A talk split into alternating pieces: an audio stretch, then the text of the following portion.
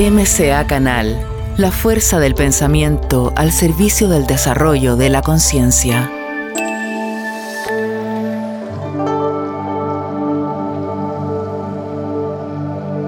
Hola, hola queridas amigas y amigos, les habla Edgardo Fogel desde aquí de la costa chilena.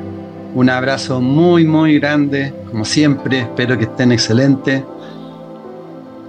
Bueno, eh, quiero como siempre agradecerles por tanta comentarios positivos, apoyo. Ya pasamos los 100.000 suscriptores en nuestro canal en YouTube, lo cual nos tiene muy felices de poder hacer aportes constructivos al desarrollo de una nueva humanidad. Y recordarles que estamos trabajando fuerte para MCA Festival, Mente, Cuerpo y Alma, para el día 26, 27, 28, 25, 26, 27 de agosto MCA Festival en Santiago de Chile. Están todos, todos invitados. Tenemos más de 100 relatores invitados. Yo creo que va a estar muy, muy bueno. El llamado de este festival, de esta séptima versión, es Construyendo una nueva humanidad. Y hoy vamos a viajar a Noruega. ¿Qué tal? Primera vez que viajamos a Noruega. A todas las amigas, amigos deben estar muy felices porque además tenemos un tremendo invitado, un gran invitado. Él es argentino, pero vive en Noruega, un país tan lejano para nosotros, tan, tan especial. Él es Lucas, Lucas Casanova, psicoterapeuta transpersonal y budista especializado en trauma. Nació en Argentina, tal como les decía, es un alma viajera, ha viajado por muchos, muchos países, alma viajera por naturaleza, actualmente vive en Oslo, Noruega. Trabaja con refugiados, inmigrantes, además de enseñar psicología basada en el budismo a profesionales de la salud mental. Ha viajado por el mundo enseñando yoga, meditación y su relación con la felicidad. Escribe a diario, yo creo que muchos lo conocen a través de las redes. En Instagram tiene muchísimos, muchísimos seguidores constantemente está comunicando mensajes de sabiduría muy potentes de budismo, neurociencia, yoga, contemplación, eh, etcétera, etcétera. Eh, él plantea que ama lo que hace y su forma de enseñar intenta acercar lo complejo de manera amena y sencilla. Yo diría que una de las cosas muy características que tiene Lucas es su forma de transmitir que viene desde su mundo interno con, con mucha emoción. Tiene un podcast que tiene muchísimos seguidores que se llama Budismo en Zapatillas, que lo pueden ver, eh, escuchar también en Spotify eh, para los países de habla hispana.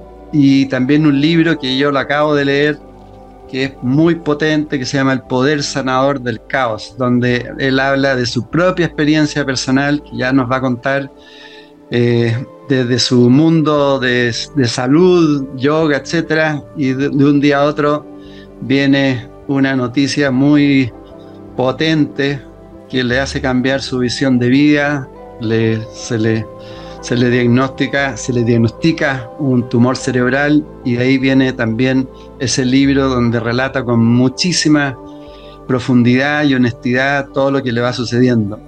Así que Lucas, muchas, muchas gracias, un honor poder conversar contigo y bienvenido a Conversando en Positivo. Muchas gracias por esta presentación, Edgardo. Muchas gracias.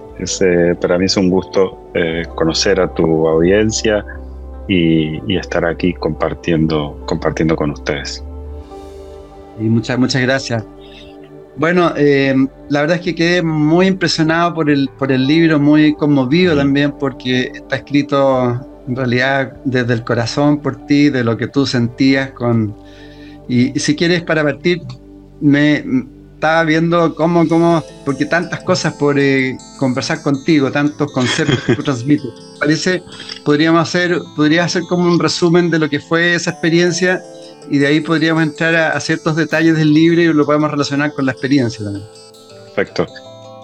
Para mí, ese libro yo lo escribí para mí, no para nadie más. Es, es un diario contado en primera persona. Eh, basado en llevar a la práctica muchas cosas que yo enseño a mis consultantes. Yo empecé trabajando en terapia transpersonal y vista, en el enfoque compasivo, ayudando a personas a veces en fin de vida o enfrentando enfermedades terminales o desafíos de vida muy grandes. yo digo que me convertí en una especie de especialista en caos. Era de los que cuando te dabas un traspié te, sacudía, te sacudía el polvo, te acomodaba la ropa y te ayudaba a, seguir adelante. Y en eh, septiembre de 2017 recibí el diagnóstico de un tumor cerebral que estaba afectando ya mi calidad de vida por el tamaño y la posición que tenía. Y cinco días más tarde entré en la cirugía y tuve que empezar a aplicar en mí desde ese momento todo lo que le enseñaba a los otros. Eh, fue, fueron para mí estos cinco años eh, intensos, por supuesto, en, lo personal y, y también cambió la forma en la que me acerco a los otros. Creo que muchas de las cosas que comentás en la forma que yo comunico o las cosas en las que hago foco tienen mucho que ver con esta propia experiencia. Finalmente me ha tocado estar en el lugar donde muchas de las personas que acuden a buscar apoyo suelen estar. Sí, bueno, eh, es verdad que es, como una autobiografía tuya, pero uno también se va identificando o, se va viendo a, sí mismo. Eh, bueno, tú ya, venías, antes del 2017 ya te empezaste a sentir mal y como que no, no le hiciste mucho, le hiciste el quite, ¿no? Como pensando que no iba a ser. y ahí, ahí de repente viene la noticia que ya no, no, la puedes evitar. Eh, vamos un poquito al budismo y ahí entramos de nuevo, porque, por ejemplo, tú cuando se habla del budismo, eh, el budismo tú hablas de, y el budismo lo habla, de contribuir al cese, el sufrimiento, el dolor y el malestar de, de, todos los que deseen participar de esta experiencia. Eh, tú haces en el libro, pones también la diferencia, por ejemplo, entre dolor y sufrimiento. Eh, tú tuviste, te cuestionabas mucho en respecto al dolor y el sufrimiento. ¿Por qué ¿Por qué se genera esa, diferencia que tú planteas? Porque el, dolor es información. Nosotros eh, tenemos en general información física que tiene que ver con lo que nosotros sentimos a nivel, a nivel piel, a nivel interno. Y luego el sufrimiento tiene que ver con las eh, opiniones que nosotros damos de aquellas cosas que nos suceden. Eso es, eso es diferente. Es, eh, es mental, es emocional y tiene que ver con el grado de que nosotros tengamos sobre las cosas que nos pasan. Nuestro cerebro está hecho principalmente para, sobrevivir. Nosotros no estamos eh, hechos para ser felices, sino estamos hechos para ser seguros, para sentirnos seguros y cualquier experiencia de seguridad genera un diálogo mental que está destinado a salvaguardarnos de alguna manera. Lo que ocurre es que a veces la amenaza no es real, con lo cual eh, nuestra mente inventa un diálogo sobre cosas que no suceden ni sucederán. Otras veces está mirando hacia el pasado y no hacia el presente, sino que teme que una experiencia pasada se repita. Después llevamos muy mal las pérdidas. Eh, todas aquellas cosas, eh, muchas cosas en la vida son pasajeras y nosotros tendemos a pensar pegada a que las cosas siempre tienen que ser iguales y que cualquier cambio nos pone en riesgo. Y después, quizá por último, pero no por eso menos importante, eh, nos cuesta aceptar la realidad. Nosotros vemos las cosas y esperamos justicia, esperamos compensación, esperamos orden y muchas veces eh, la naturaleza es mucho más caótica que eso. El budismo enseña a poder trabajar con eso sin desconectarse emocionalmente, porque hay mucha gente que cree que el budismo tiene una mirada muy cínica al respecto del sufrimiento y que uno sufre porque siente. Y en realidad no es tan así. La, la realidad al menos desde la mirada compasiva del budismo, es que las cosas que no podemos cambiar tenemos que aprender a transitarlas y a vivir con eso. porque la experiencia de la vida puede ser muy corta o puede ser muy compleja y sería una pena perderse este momento porque este momento no es como yo quisiese. Y si la vida no va a durar, no, no, puedo hacer game over y empezar de nuevo la partida, eh, aunque hay gente que dice que sí, pero eh, eso está por comprobarse. Eh, lo que nosotros sabemos es que esta partida en principio es única, si hay otra es un regalo y es una extensión y esta partida jugar de la mejor manera que podamos, sacarle todo el fruto posible. De ahí viene en pensar el cese del sufrimiento, el cese del diálogo mental para poder vivir de otra manera en esto y transitar la existencia con la mayor alegría posible, dado lo que tengamos. Sea provechoso eh, en términos burdos, ¿no? Sea bueno, entre comillas, o no lo sea. Correcto. Tú, Lucas, eh, hablaste recién de la compasión. Bueno, el budismo, eh, tú hablas en el libro, ah, digamos, relacionas a, una monja budista que dice compasión es conocer tan bien la propia sombra como para sentarse cómodamente en la sombra del otro. Y en tu mismo libro tú pones cómo fue tu primera etapa como de ejecutivo, cómo eras mm. también y, a lo que llegaste quizás hoy. Eh, ¿Cómo ha sido el trabajo contigo mismo, con, en, tu visión de, la compasión? Eh, yo era muy poco compasivo conmigo y con los demás. Em, no entendía de razones emocionales, solo lo entendía desde el punto de vista práctico y le pedía a la gente que hiciese aquello que tenía la capacidad racional de hacer o aquello a lo que estaba llamada por su edad o su puesto. En el área corporativa yo fui un jefe que mis jefes querían mucho y que mis empleados querían muy poco. Eh, me basaba en hacer que toda la gente fuese productiva y eficiente. Eh, y cuando alguien no estaba a la altura del desafío corporativo, buscaba reemplazarlo por otra persona. Era parte de la máquina de picar carne y eh, siento que fue parte de mi camino de aprendizaje que hice sufrir a mucha gente, que fue, no fui un buen líder, fui un buen jefe, en ese sentido hago la distinción. Y en general muchos que son buenos jefes y malos líderes transmiten todos sus problemas emocionales al, ámbito laboral, por supuesto. Hoy sería eh, una persona diferente en eso y trato en la medida de lo posible de comprender más y más las razones por las cuales las personas hacemos lo que podemos con lo que tenemos y cuál es el camino a partir de allí. La compasión no, no es lástima, no es pena, como, como se entiende en muchos países de Iberoamérica, sino que es el ponerse en el lugar del otro, reconocer su camino y acompañarlo en el proceso de salir de allí, de transformar aquello que ha vivido y salir paso a paso de allí, ¿no? La, la compasión muchas veces es, em, yo lo comparo con el niño que aprende a andar, el niño que aprende a caminar, que cuando tiene 11 meses y medio, no se lo mire y se le dice, tú deberías estar ya tomándote de las faldas de las personas que caminan y, agarrándote de la pata de los muebles. ¿Cómo puede ser que no estés en eso?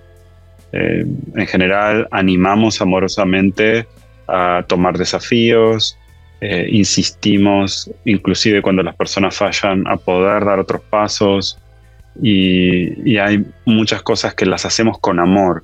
La compasión tiene mucho que ver con mirar al otro con amor en la dificultad y comprendemos en ese lugar, muy probablemente estaríamos en lo mismo, en el mismo barro.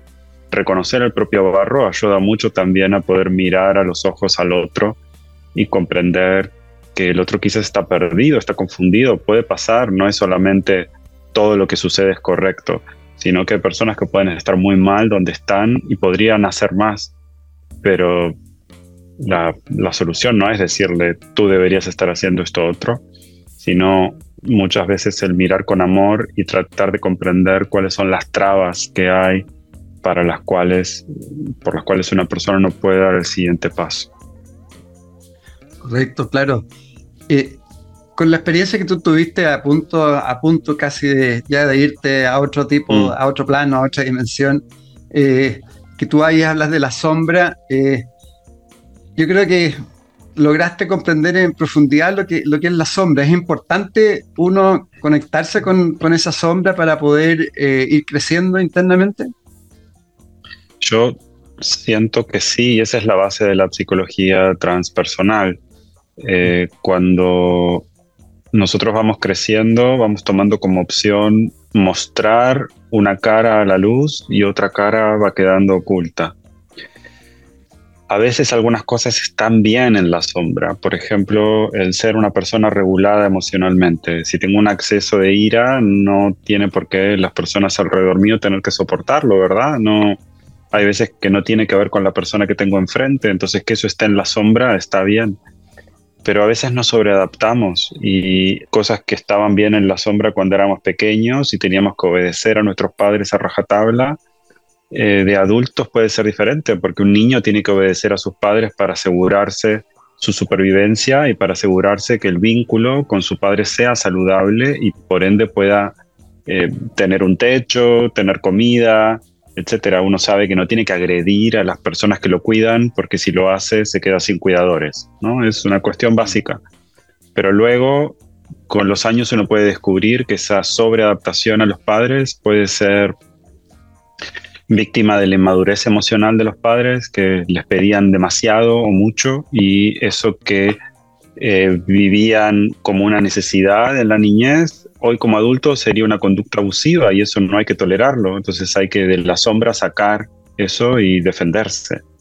De la misma manera, eh, la mirada compasiva en el mundo corporativo no era útil porque no me hubiera permitido ni subsistir ni tener un empleo probablemente o un empleo en el área en la que trabajaba. Eh, y con el tiempo la compasión tuvo que salir de la sombra y volver a la luz. Que estén en la sombra no es algo malo o bueno, simplemente lo hemos puesto allí para que para crear el show que mostramos, pero nosotros no somos el show que mostramos, es una máscara o una armadura que vamos construyendo a lo largo de la vida. Y uno podría decir que aproximadamente entre los 30 y muchos y los 40 y pocos, eh, esa armadura empieza a quebrarse porque todo lo que hemos aprendido a poner en la sombra lo hemos hecho porque supuestamente íbamos a recibir como premio una vida provechosa y a la larga terminamos descubriendo que hemos hecho todo lo que se esperaba de nosotros y así todo no hemos conseguido la felicidad y a esa edad empezamos a cuestionarnos los modelos y empezamos a hurgar en la sombra para encontrarla, para conectarnos con ella. Eh, para mí la cirugía y lo que sucedió después, encontrarme con mis limitaciones y, con mis propios miedos y demás, me ayudó a, a, reorganizarme y a volver a la sombra otra vez más y, echar mano de allí, de un montón de cosas que eran necesarias que volviesen a la luz y que para mí eran necesarias para recuperar la alegría o el sentido de una vida que a partir de la cirugía fue diferente. Yo disimulo muy bien las limitaciones que me han quedado después de la cirugía y hay mucha gente que tiene mucha dificultad para verlas, pero eh, hay días en los que se vuelve más difícil que otro y es normal. Yo agradezco mucho estar vivo y, y estar aquí y poder hacer lo que amo. Eso, eso vale oro pero hay una parte de la que tuve que echar mano en la sombra, que, de la sombra que es eh, la más lúdica, la hago lo que puedo, si hoy no puedo no importa y mañana vemos cómo es y eso que, que parecería una falta de disciplina es también un aumento en la compasión conmigo mismo. Tú hablas, tú hablas bastante en, en, en tu biografía, digamos, en tu libro, te relacionas hablas de tu padre, bueno, hablas de tus hermanos, la relación que tú tienes, pero bastante de tu papá. Hasta el final del libro hablas también de tu papá. Tú como experto en traumas también, ¿cuáles son nuestros principales como traumas eh, que nos limitan mucho en la vida? Tiene que ver con, con los padres, ¿no? Principalmente. Yo creo que el trauma siempre es relacional. Significa que si el sentirnos seguros eh, es lo que nuestro cerebro intenta hacer todo el tiempo, las situaciones donde no estamos seguros y no las podemos procesar, entonces eso deja como una especie de bucle interno. El trauma no es lo que nos pasa, sino cómo podemos procesar lo que nos pasa. Y eso es una buena noticia, porque significa que si es procesamiento, se puede aprender, se puede transformar. El pasado no se puede cambiar. Lo que sucedió, sucedió como fue. Estas palabras pertenecen en gran parte al doctor Gabor Mate, que es para mí la máxima autoridad mundial en trauma. ¿Sí? Lo digo porque yo las repito tal cual él las dijo y hay gente que dice, eso es de, sí, claro, porque yo lo aprendí de él y así, y así lo comunico. Muchas veces los padres generan traumas en los hijos por sus propias limitaciones, por cosas que les pasan a ellos y que tienen que resolver y tienen que atender. No tienen que ver ni con un tema de voluntad o de falta de amor. No todos los padres eh, que generan trauma en los hijos son abusivos, sino que hay muchas veces que tiene que ver con las situaciones de contexto y lo que sucede en las familias. En mi caso, eh, como, varón, además criado en una familia católica, eh, en muchos sentidos bastante conservadora, producto de la época también. Mis padres nacieron en la época de la posguerra, a mediados de los 40, así que yo tengo cincuenta y tantos. Es comprensible que ellos hayan, lo miro con compasión, si quieres, eh, han hecho lo que han podido y mi, mi, forma de ser es muy diferente. Yo soy budista, eh, soy gay, eh, no me interesaron nunca las ciencias duras, mis padres son ambos ingenieros, un mundo de contrastes y una sensibilidad diferente para muchas cosas. Eso generó muchos alejamientos o incomprensiones. Hoy yo lo puedo mirar de otra manera. Para mí, en mi niñez, con las cosas que sucedieron, eh, en mi infancia fue muy difícil porque ese niño no podía con las cosas que sucedían a su alrededor y eh, lo que yo cuento a través del libro es que los desencuentros con mi padre para mí no tenían sentido, no entendía por qué, creía que eran estas cuestiones de superficie, de, de, tú blanco y yo negro, te gusta esto y a mí lo otro, y en realidad tenía que ver con mi con no poder procesar las cosas que sucedieron en mi infancia y reclamarle a mi padre que, que me hubiese cuidado de eso. Pero bueno, eso tiene que ver con lo no procesado, ¿no? Entonces cuando uno cumple 50 y mira a este señor de 75, que es mi padre, no tiene sentido reclamarle por algo que sucedió hace 40 mm. años atrás, sino que uno tiene que procesar lo que sintió, reconocerse seguro de nuevo, reconocer que ese daño no puede volver, que uno ha aprendido las herramientas y que uno puede estar en esa sombra cómodo, reconocer, sí, eh, yo sobreviví cosas que un niño no debería haber vivido nunca, pero eso no va a condicionar mi presente, yo lo voy a vivir de una manera diferente. Y ahí, entra un poco también el trabajo de la culpa y el perdón. Sí, sí, sin duda. Eh, la culpa, la culpa no es una emoción mala. Y acá voy a tener que explicarlo porque sé que hay algunos que se van a sentir incómodos con esto. La culpa nos muestra que hay un comportamiento que o de alguna manera es inadecuado ha sido incorrecto para la situación, nos gustaría corregirlo en el futuro. Hay algo con respecto a cómo han sucedido las cosas y cómo las evaluamos en el resultado donde sentimos que deberíamos haber hecho algo distinto. Hasta ahí es razonable. Una relación entre personas sin culpa o sin peso de la responsabilidad propia lo hace muy difícil, porque nosotros siempre podemos aprender, siempre lo podemos hacer un poco mejor y siempre tenemos que estar abiertos a reconocer que no somos perfectos y que muy probablemente nunca lo vayamos a hacer. El problema es quedarse estancado en la culpa y mirar la situación presente como la conocemos hoy, mirar hacia el pasado y querer cambiarlo. El pasado no cambia, mm. no importa cuánto hayamos aprendido sí puede cambiar el presente y puede cambiar la forma en la que nos relacionamos con el otro.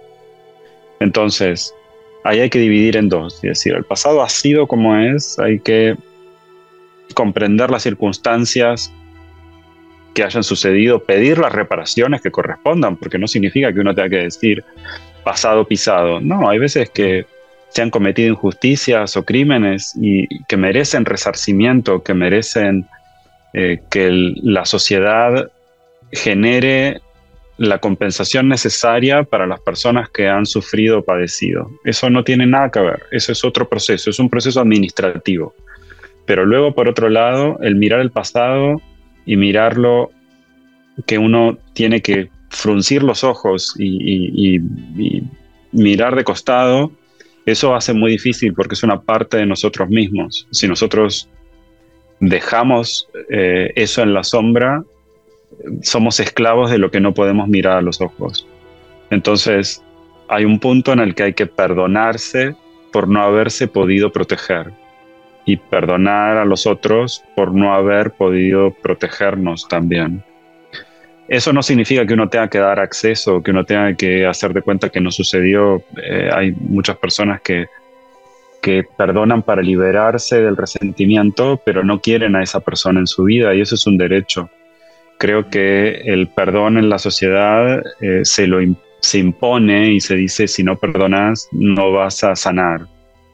Yo creo que a veces el no perdonar durante un tiempo es el único mecanismo de defensa que algunas sobrevivientes tienen como forma de asegurarse el límite que necesitan entre el agresor o entre la situación dolosa y su persona. Entonces, quizá la mejor manera en esto es no perdono por un tiempo hasta que yo me sienta fuerte, gana mis herramientas, lo procese y luego miro al otro con compasión y digo, esta persona hizo lo que pudo, eh, lo que ha hecho es injusto, me corresponde o no el reclamo administrativo, si es el caso, pero yo ya no siento que mi vida depende del hecho pasado, sino que eh, hoy voy a vivir mi vida con alegría porque no voy a dejar que esto que sucedió amargue el resto de mi existencia como si hubiese algo que es irreparable.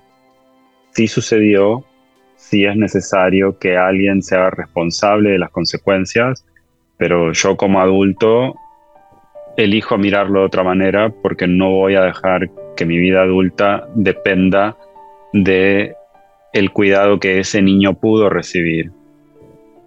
Es, es un tema de, de aprovechar al máximo la vida como la tenemos hoy y creo que el budismo me ayudó a poder mirarlo de esa manera y poder liberarme de la culpa de no haberme podido proteger, liberar a las personas que estaban a mi alrededor que tampoco hayan podido protegerme y eh, perdonar yo en presente a aquel niño porque ese niño hizo lo que pudo y no significa que tenga que vivir su vida sin conexión humana.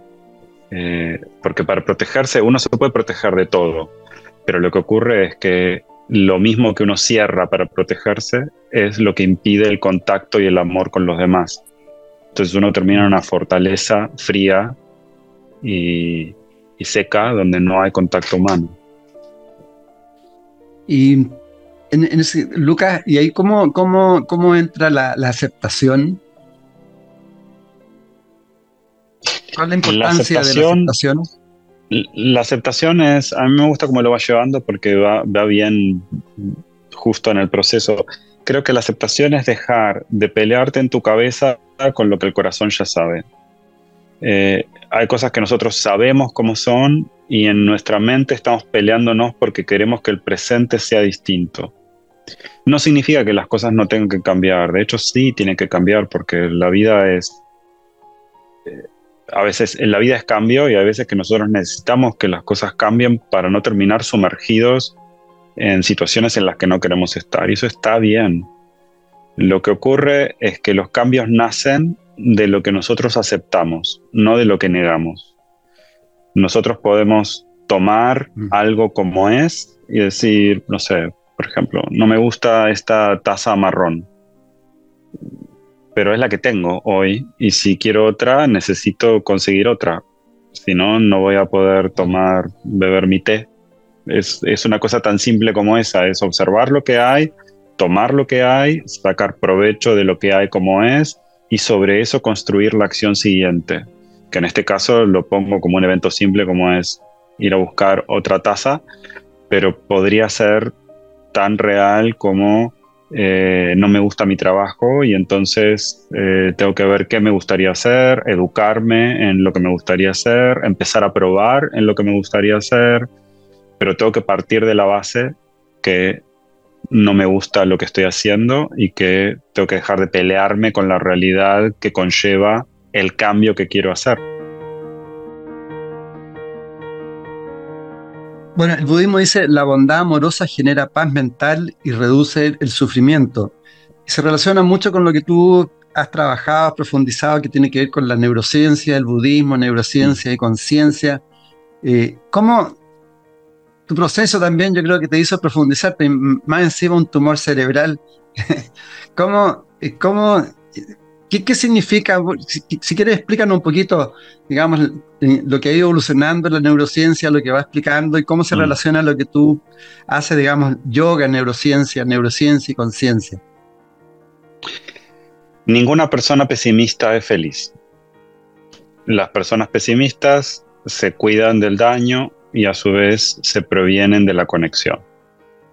Ninguna persona eh, que vive estresada puede pensar con claridad. El estrés nos ayuda a prevenir el daño, pero a su vez terminamos muchas veces dañando, dañándonos físicamente a nosotros por el estrés crónico, pero a su vez también eh, dañamos a los otros con nuestras respuestas o reacciones. Esto no significa que uno tenga que convertirse en una oveja, ¿sí? donde va donde el resto le diga. El budismo no es tibio no pretende que la gente pierda su punto de vista al respecto o se olvide de lo que es mejor para el bien mayor, sino que hay una forma diferente de procesar lo que sentimos. Entonces, la neurociencia lo que propone, digamos que el budismo cada vez más, demostrado por la neurociencia, es lo que se llama una neurociencia empírica o conductual. Es decir, que todo lo que el budismo ha dicho hace 2600 años atrás y hasta el día de hoy coincide 100% con lo que la neurociencia descubre de la felicidad consciente y de cómo reaccionan nuestras estructuras cerebrales frente al procesamiento emocional. Entonces, eh, personas, por ejemplo, como el doctor Rick Hanson, eh, escriben programas de... Eh, hay, un libro que tiene que es maravilloso que se llama El cerebro de Buda, que eh, muestra cómo postulados de la neurociencia coinciden con la mirada del budismo y cómo la resolución de problemas, la felicidad consciente, la regulación emocional, son cosas que provienen de la atención plena, de la meditación y de la mirada, por ejemplo, de los cuatro inconmensurables que mencionabas recién en la bondad amorosa, cuando uno puede ver, sentir amor por uno mismo y por los demás, entonces la forma de ver las situaciones cambia y eh, no significa que las situaciones cambian, ¿sí? El, pensamiento tiene poder, pero no tiene tanto. Eh, sí se puede ver cómo nosotros procesamos lo que sucede y nos permite hacerlo con más calma. Yo tenía un jefe hace muchos, muchos años que me decía, el que se enoja pierde. Yo en ese momento tenía muchos problemas de ira y enojo y consideraba que él no tenía razón porque creía que enojarme me ayudaba a que la gente me escuchase.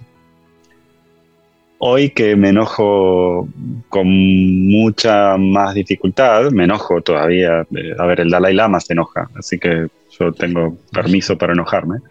Em, pero cuando lo hago siento que es por algo que o necesito poner un límite muy duro o me estoy enfrentando a algo que todavía no sé procesar. Pero eso no significa que muchas veces ahora que, recién hablaba de, poder ver las cosas con calma y de no enojarme, eso me ha permitido a mí hoy, a pesar de que hace muchos años que estoy en redes sociales, yo empecé en MySpace en el año creo que 2007, eh, hoy me escucha más gente y creo que no es casualidad y tiene que ver con que la forma que yo tengo de comunicar es simple y amorosa porque es lo que yo siento. Esto no es una máscara, no es algo que yo hago para que la gente le dé al corazoncito, ni, ni nada de eso. Es, es un, un, camino que me ayuda a mí, ayuda a la gente con la que yo trabajo a ver la vida de una manera en la que, como decía ya varias veces a lo largo de esta charla, es sacarle el máximo provecho a lo que hay. Luego, por supuesto, trataremos de cambiar lo que es injusto. ¿no? En, este lugar en el que me encuentro hoy ahora es eh, la oficina de la ONG en la que trabajo, donde trabajo con migrantes y con refugiados, con personas que han sido desplazadas o que vienen de zonas de guerra y que llegan, por supuesto, con una gran cantidad de trauma en el cuerpo y con mucho miedo porque han estado en modo supervivencia durante quizá décadas y eh, Noruega es un país seguro, pero la mente tiene que aprender a sentirse segura. Parte de, este trabajo es justamente el volver a poder conectar con el mundo, poder volver a conectar con el propio cuerpo, eh, con, con, con las personas que están en mi entorno, el poder volver a amar, el poder volver a sentirse seguro en la propia existencia. Sí, ahora eh, cada vez más evidencia, ¿no? Así que, que, eh, la gestión emocional que uno tiene, igual hay un impacto en nuestro cuerpo físico, o sea, hay, hay como somos holísticos, ¿no? Hay una integración en todo, ¿no? Esto, esto que decís también tiene que ver con, con el símbolo que está detrás tuyo, que son un montón de círculos entrelazados entre sí. Eh, todo, todo está interrelacionado. Y si bien hay un montón de teorías que intentan ser unicistas, tratando de demostrar que hay una cosa que causa todas las demás, el, universo es mucho más complejo que eso y lo decía el budismo y lo demuestra hoy la física cuántica o la psiconeuroendocrinoinmunología, que el, la interrelación de las cosas, la interdependencia es lo que realmente causa las cosas, ¿no? Sería imposible que tú y yo estemos hablando si no existiese una conexión de internet, si no hubieses leído eh, lo que yo hago, si yo no hubiese, no me hubiese acercado al material que tan amorosamente publicas en YouTube. Eh, eh, todo está interconectado entre sí y todo es multicausado.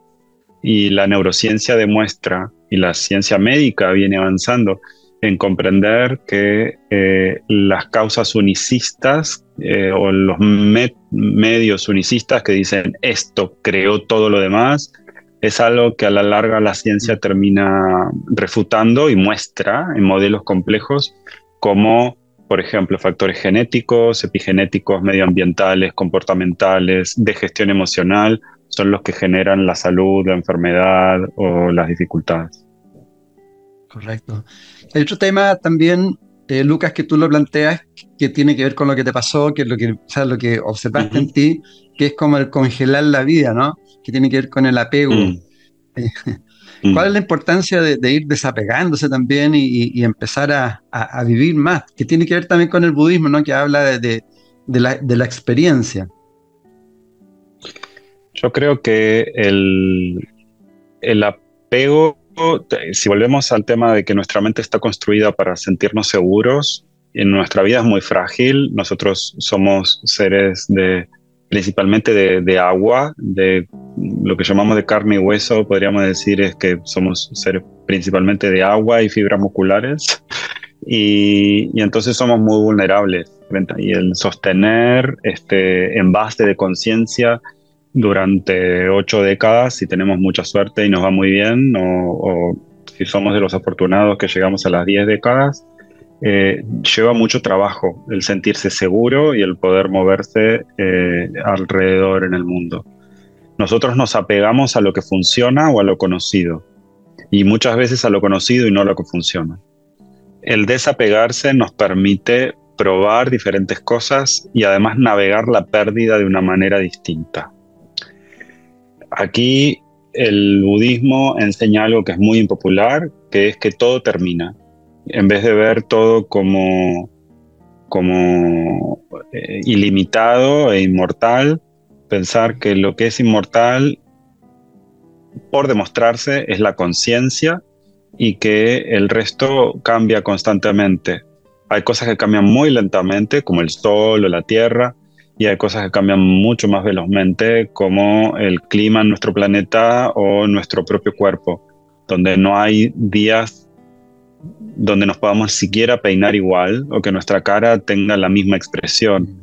Entonces, eh, las relaciones humanas eh, pasan por diferentes estadios, por supuesto pueden renovarse, pero necesitan renovarse para subsistir porque hay modelos que se agotan o cosas que hay que dejar ir el aprender a vivir el desapego ayuda también a poder verse de una manera diferente.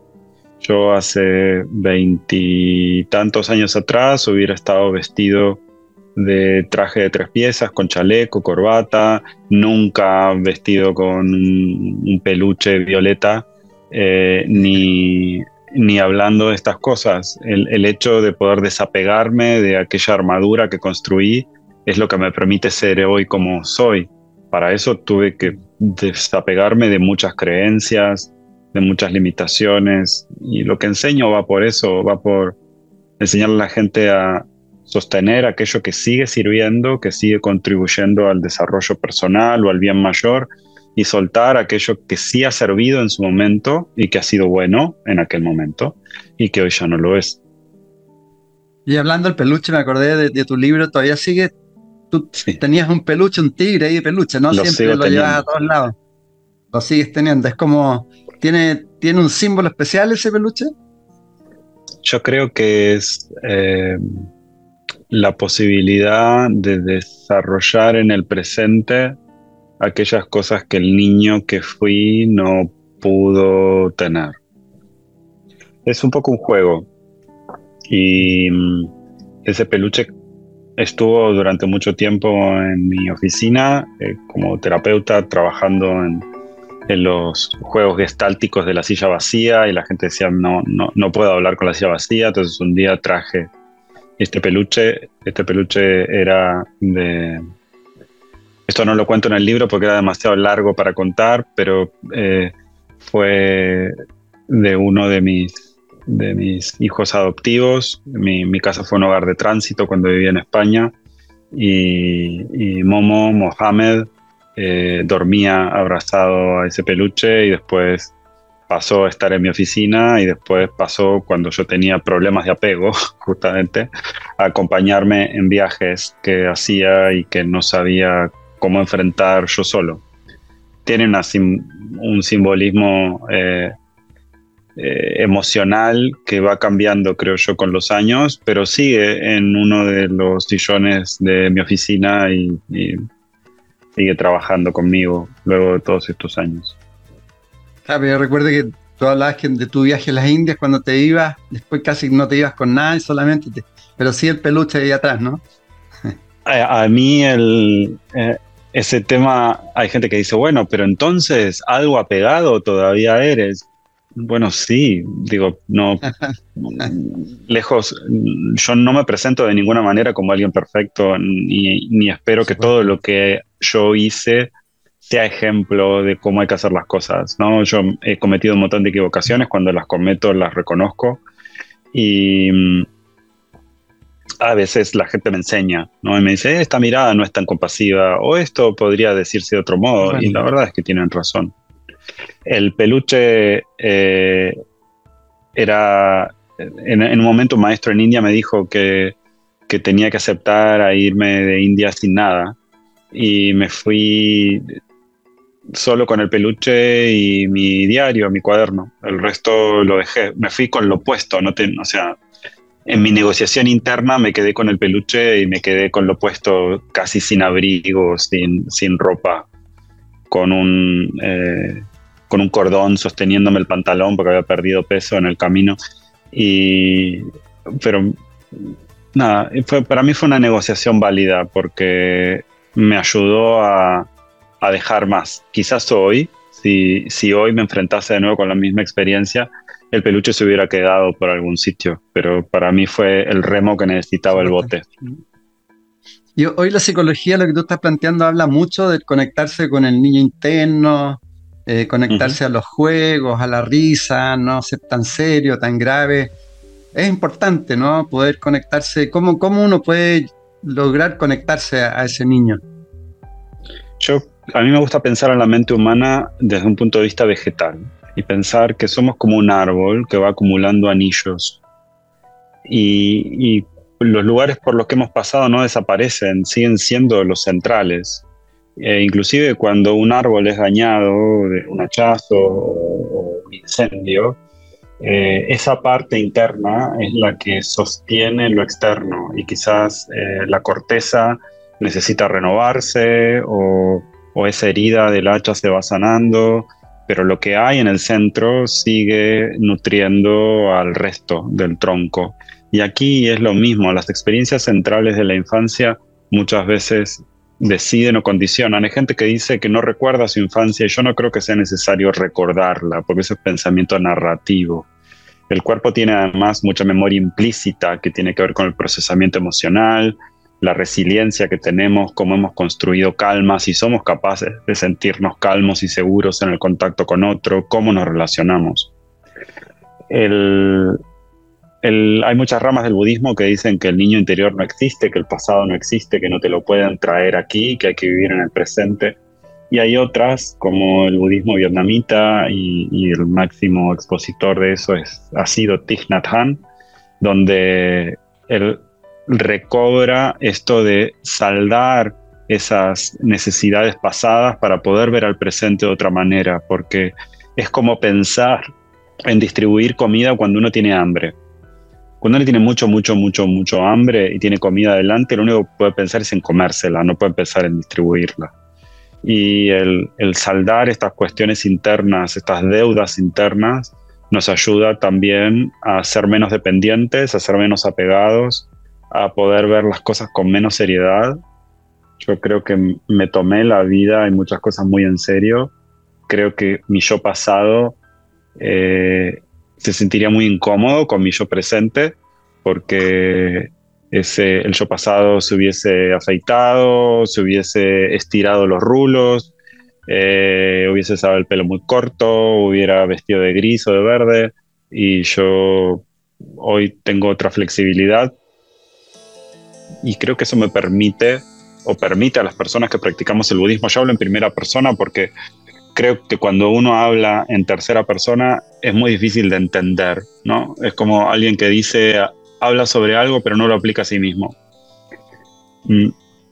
A mí el budismo me ha ayudado a, a poder moverme con más cintura y entonces en situaciones donde la rigidez me hubiese puesto en un lugar complejo, la flexibilidad me permite salir un poco más graciosamente de eso.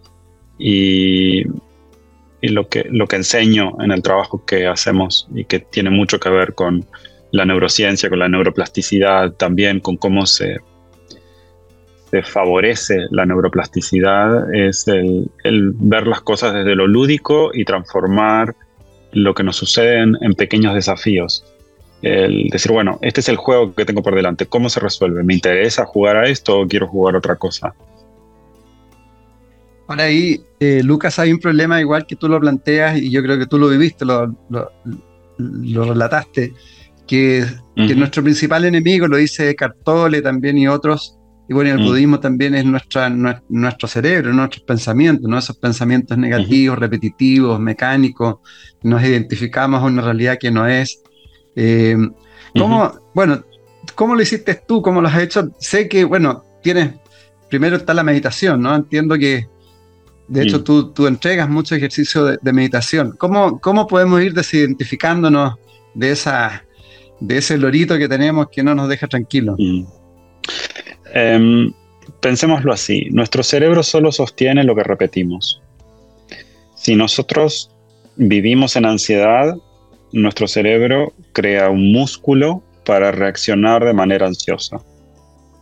De la misma manera que uno va al gimnasio y termina teniendo o pectorales o bíceps o piernas más fuertes y músculos más desarrollados, de la misma manera se desarrollan diferentes áreas del cerebro. Eh, un ejemplo clásico puede ser el aprender un idioma. Si no practicamos el idioma, lo perdemos. Y si lo practicamos, nos volvemos más hábiles y ganamos la posibilidad de leer en ese idioma, de hablar en ese idioma, de escribir y hacerlo bien, etc. Eso hace que el cerebro gane habilidades. La meditación y el budismo es exactamente eso, es elegir qué alimento en mi cerebro, porque esos músculos me permiten enfrentar a la vida de otra manera.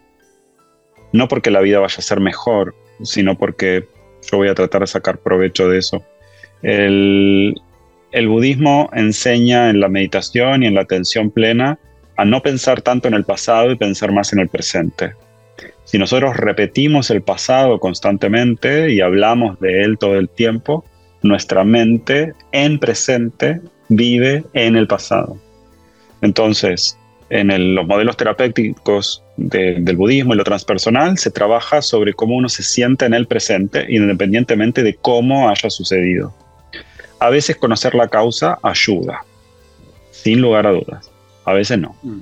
A veces no existen causas narrativas ciertas que podamos saber sobre por qué las cosas son como son o no tienen sentido para nosotros, porque nuestra mente no puede comprenderlas, porque son muy complejas, porque no dependen de nosotros.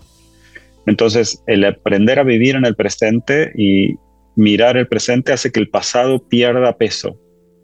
El pasado sigue existiendo, lo que sucedió, sucedió, claro que sí, pero deja de condicionarnos.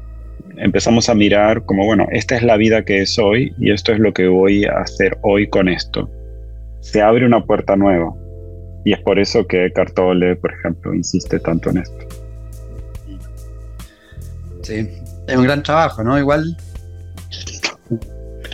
sin lugar a dudas, sin lugar a dudas. No es fácil, eh, requiere disciplina, pero de la misma manera que alguien un día, no sé, corre 40 kilómetros, no empieza corriendo 40 kilómetros un día, sino que al principio si tiene un poco de suerte puede hacer 400 metros y la capacidad pulmonar se va entrenando y llega un momento donde esa persona no solo puede correr 40, sino que puede correr más que eso. Y puede hacer 40 kilómetros corriendo y puede nadar X cantidad de kilómetros y después puede subirse a una bicicleta y hacer un triatlón completo. ¿Por qué es eso? Porque los seres humanos desarrollamos capacidad en función de lo que usamos. Entonces, el foco se entrena, la atención plena se entrena, la memoria se entrena, y el budismo propone una forma de hacerlo. ¿Es la única? No. ¿Es eh, la que sirve a todos? No. ¿Esto es para todo el mundo? Tampoco. Eh, sí creo que hay diferentes sets de herramientas que pueden ser aplicados en diferentes áreas o momentos de la vida. El budismo es ideal empezar con él de adulto. Eh, maravilloso sería si de niños pudiéramos ser educados a partir de los 8 años, cuando termina de madurar nuestro, nuestro cerebro lo suficiente, nuestro sistema respiratorio también, para poder empezar a hacer prácticas de atención plena. Pero a partir de los 25 años, cuando nuestro cerebro termina de madurar, eh, ¿por qué no empezar a, mirar al budismo eh, con curiosidad? Al budismo laico, no necesariamente un budismo con creencias, sino un budismo basado en la neurociencia, basado en, evidencia científica, y avanzar con eso viendo si estas herramientas me hacen sentir más seguro y más feliz y si yo puedo ir entrenándome en esto e ir consiguiendo paso a paso el crecimiento. Y Lucas, hay personas que, amigas, amigos que nos pueden estar mirando respecto a meditación, ¿qué, qué podrías recomendar como para iniciar o qué tipo de meditación? De hecho, tú planteas varios tipos de, meditaciones muy, potentes cada una. El budismo tiene una gran cantidad de técnicas meditativas. Yo tengo un curso que se llama Meditación en Zapatillas, donde le enseño a la gente a trabajar desde las más simples a las más complejas. Y las que, las que comparto, las técnicas en sí mismo, eh, deberían ser accesibles a todo el mundo, están en mi podcast, que es de acceso gratuito. el, el, trabajo que yo hago individualmente es más el hacer el seguimiento y el trabajar con los emergentes de esto, ¿no? Siempre practicar en grupo ayuda. Pero estas técnicas van eh, desde el hacer foco en la respiración, del trabajar con el cuerpo, el desarrollar eh, bondad amorosa, el tomar las emociones como suceden en cada momento y lo último que es el desarrollo de la compasión, eh, que es la más desafiante, digamos, que es el Tonglen, que es el, desarrollo de la compasión basado en, la interdependencia. Eso para trabajar con el trauma es, eh, es fundamental. Genial, súper. Tú tienes algo también que a mí me, por lo menos me llegó muy fuerte cuando dice, no necesitas buscar el amor, encuentras, encuentras las barreras para no llegar a él. Todo está lleno de amor. ¿Puedes profundizar un poco en eso? Sí, hay una frase de, de Rumi que tiene que ver, Rumi un poeta persa que tenía mucho conocimiento de, en la mirada tántrica que decía, no busques el amor, busca las barreras que creaste para separarte de él.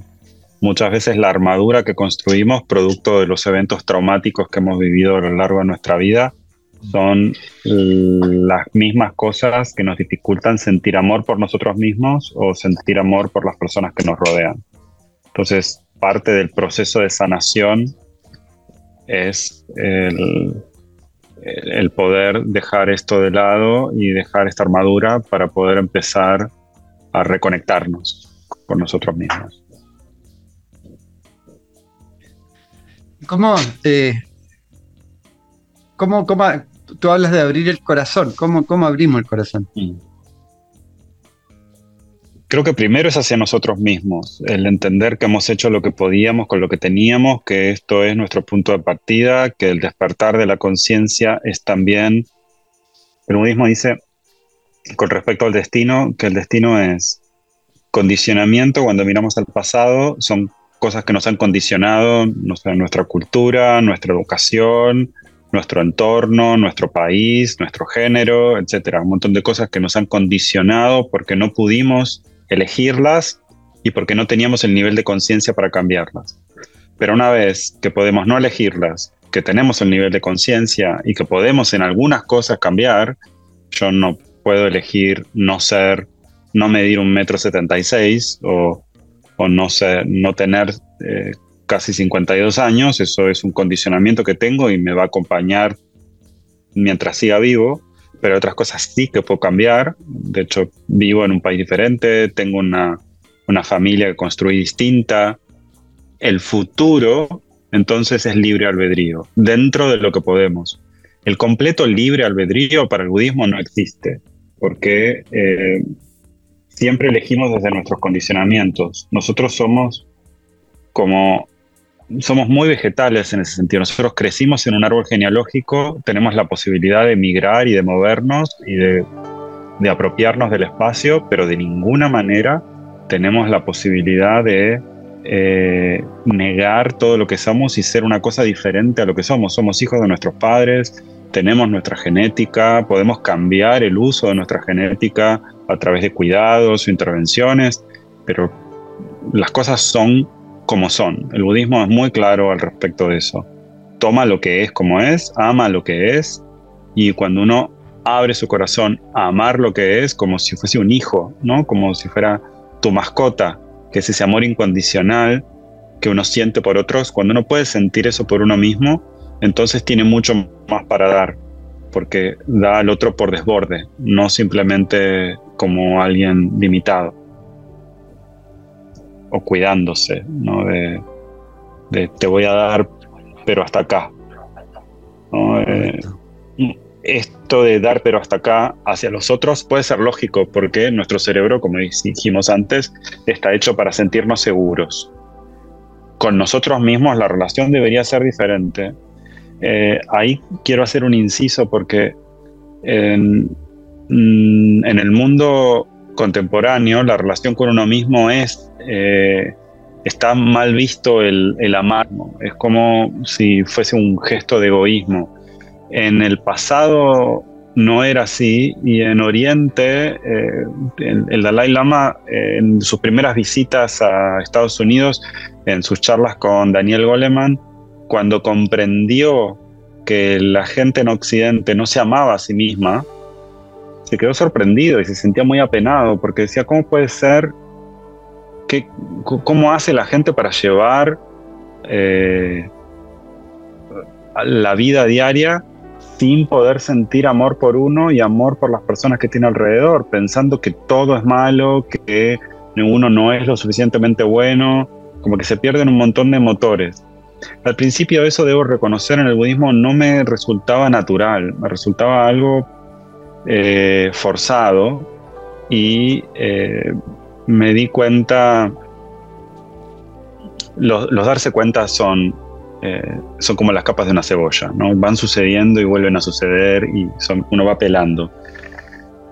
Pero para mí, después de la cirugía, me di cuenta que si yo no era más amoroso conmigo, no había forma de salir del lugar donde estaba. Yo tuve que aprender a caminar de nuevo y, y, no me servía exigirme. Eso fue, eso fue una cosa, yo era así como, eh, insistía mucho, bueno, entonces ahora tengo que hacer esto, y el cuerpo no respondía. Eh, cuando odiarte no da resultado, uno tiene que empezar a amarse porque no te queda otra. Eso, el, abrir el corazón hacia uno mismo es fundamental para poder tener una actitud positiva frente a la vida. Ahí está. Súper. Voy a quitar un poquito más de minutos y terminamos. Yo sé que estás con harta cosa. Eh, tú hablas bastante de la muerte también, producto de lo que viviste, por supuesto. Eh, por ejemplo, habla de los arrepentimientos antes de morir, mm. como que los vayamos evaluando, habla del coraje vivir, trabajar menos duro, un poco lo que estabas planteando, coraje para expresar las emociones, mantenerse en contacto con los amigos, permitirse ser más feliz. Y haces la pregunta, si mi vida terminara hoy, ¿realicé todo lo que hubiese querido realizar? Eh, mm importante ir profundizando en, visualizar de que uno puede morirse físicamente, ¿no? Yo creo que, nada, estos son otros de los mensajes impopulares del budismo, es eh, todos vamos a morir. Eh, hay dos cosas, tres cosas ciertas en la vida de cualquier persona que son eh, el nacimiento y la muerte y en el medio hay algo que es el sentido de pertenencia. Nosotros necesitamos pertenecer a algo, eh, a una familia, a un grupo, a, la naturaleza, al mundo, a lo que sea. Y estas, estas cosas que la gente se plantea antes de morir, no se plantean, me hubiese gustado haber ganado más dinero. Yo me acuerdo, me acuerdo de, de una persona a la que acompañé en un hospicio que me decía, a mí me hubiese gustado tener más sexo, porque siento que no pude disfrutar lo que me hubiese gustado disfrutar. Y por ser fiel a la persona con la que me casé, que tenía una depresión crónica, eh, no pude disfrutar lo que me hubiese gustado de mi vida. Y esta era una señora de ochenta y pico de años que vivió devotamente dedicada a ayudar a los otros. Y su conclusión era, quizás si hubiese tenido más sexo, hubiera podido cuidar a mi familia de otra manera. Y más allá de, la ternura que me daban sus afirmaciones, porque me decía, esto nacía del consejo de eh, preguntarme a mí y preguntarle a las enfermeras en, en, ya su avanzado grado de deterioro si nosotros éramos felices en la vida que vivíamos en ese momento. Porque ella miraba su vida hacia atrás y pensaba que, que tenía que estar segura de decirle a todas las personas que estaban a su alrededor en ese momento que las amaba, que ella estaba mirando hacia atrás y reconociendo que las mayores deudas que tenía habían sido consigo misma. No hagamos eso. Ah, sí, sí. Cuando, bueno, ya pasaste los cinco años, entiendo que el año pasado ya, ya quedaste sano completamente. Me dieron el alta y eh, uno nunca, creo que una cosa es curarse del síntoma y otra cosa es sanar. El síntoma es físico y la sanación es emocional, desde mi punto de vista al menos. Uno puede curarse y sanar, uno puede sanarse y no curarse. Eh, o puede suceder que ninguna de las dos cosas pasen también. En mi caso, eh, me he curado de la mayoría de los síntomas, el tumor no ha vuelto y la sanación emocional es un proceso diario. Nunca se termina, se termina cuando se termina. Cuando se termina todo, a eso me refiero importante transmitirle también a amigas, amigos que pueden estar enfermos, etcétera, etcétera, que uno, uno tiene esa capacidad también de, de, autosanación o, o de, apoyar esa sanación, ¿no? Con, con, tu propia actitud, ¿no? Yo creo que es fundamental el aceptar que la sanación emocional no tiene que ver con los síntomas físicos aprendamos a separar las dos cosas porque hay cosas que nos suceden y no las elegimos. Eh, hay, yo sé que hay algunas teorías que dicen que todo lo que nos sucede está causado por nuestras decisiones o nuestras emociones y demás. De momento la ciencia no ha podido demostrar eso. Eh, lo que la ciencia dice al respecto es que muchas cosas están multicausadas, como decía antes, y eh, es una mirada muy poco compasiva el decirle a alguien que causó su cáncer, que causó la, eh, la enfermedad que tiene o la enfermedad de su familia, eh, o que todo esto pasa por una razón. Todo tiene una causa. Si tiene razón o no, la verdad es, es imposible de, de mirar. Sí creo que inclusive cuando los síntomas físicos no puedan resolverse, la sanación emocional es un camino posible. El poder vivir con lo que es, si uno toma la sanación como la integración de lo que sucede, entonces, nada, lo, integro como parte de mi vida. Esto es lo que me toca vivir. ¿Cómo lo voy a vivir? Y lo voy a luchar, voy a aprender a hacerlo de otra manera, buscaré, buscaré el camino. Eso me parece que es fundamental. Sí, sí. Y, el título, ¿por qué, hablas, hablaste del poder sanador del caos? Hablas bastante del caos y el orden, entropía, eh, negantropía, etcétera. ¿Cómo tenemos que manejar este caos que se vive? Yo creo que el caos es, es una oportunidad. Yo hablo de la mente de surfer, de, del subirse a la ola y ver dónde la ola te lleva, en vez de estar mm. condicionado por eh, la dirección en la que uno quiere ir eh, yo intento ir rumbeando para la dirección en la que quiero ir mientras aprovecho la ola y, ver hacia dónde también, qué territorios me permite descubrir. Yo puedo elegir también no subirme a una ola, puedo elegir ir en otra dirección. Resistirse, uno puede resistirse quizás unos minutos, eh, pero el no aceptar lo que es no nos ayuda a poder fluir con lo que hay. Y la verdad es que el caos, yo, yo tenía una especie de, no sé si llamarlo, sí puede ser, obsesión, obsesión con el orden porque para mí era una forma de evitar el dolor y de evitar el sufrimiento. Y la verdad es que no me funcionó. Yo les, les aviso que eso no, probablemente no funcione y que haya que aceptar que hay un orden que no podemos comprender, que es el orden de la causa y el efecto y de la naturaleza. La naturaleza es bastante injusta y es bastante no le interesan las individualidades y eh, la justicia o la corrección es un tema administrativo que va en paralelo. Entonces, eh, a veces uno se enferma de cosas que no tienen arreglo, que no tienen causa, que no han sido nuestra responsabilidad.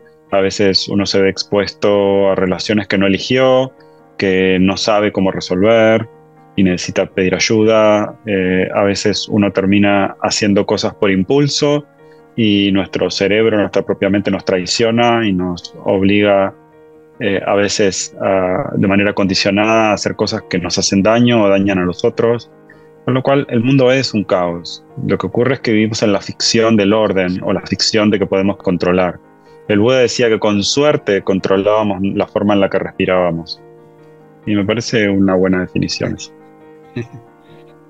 Bueno, querido Lucas Casanova, eh, para cerrar, si quieres, puedes dar un no, no es consejo, en el fondo, tu mensaje respecto a, cómo tenemos que enfrentarnos a las adversidades, como, como tú las, como ha sido tu ejemplo de, la adversidad que tú que has tenido que vivir.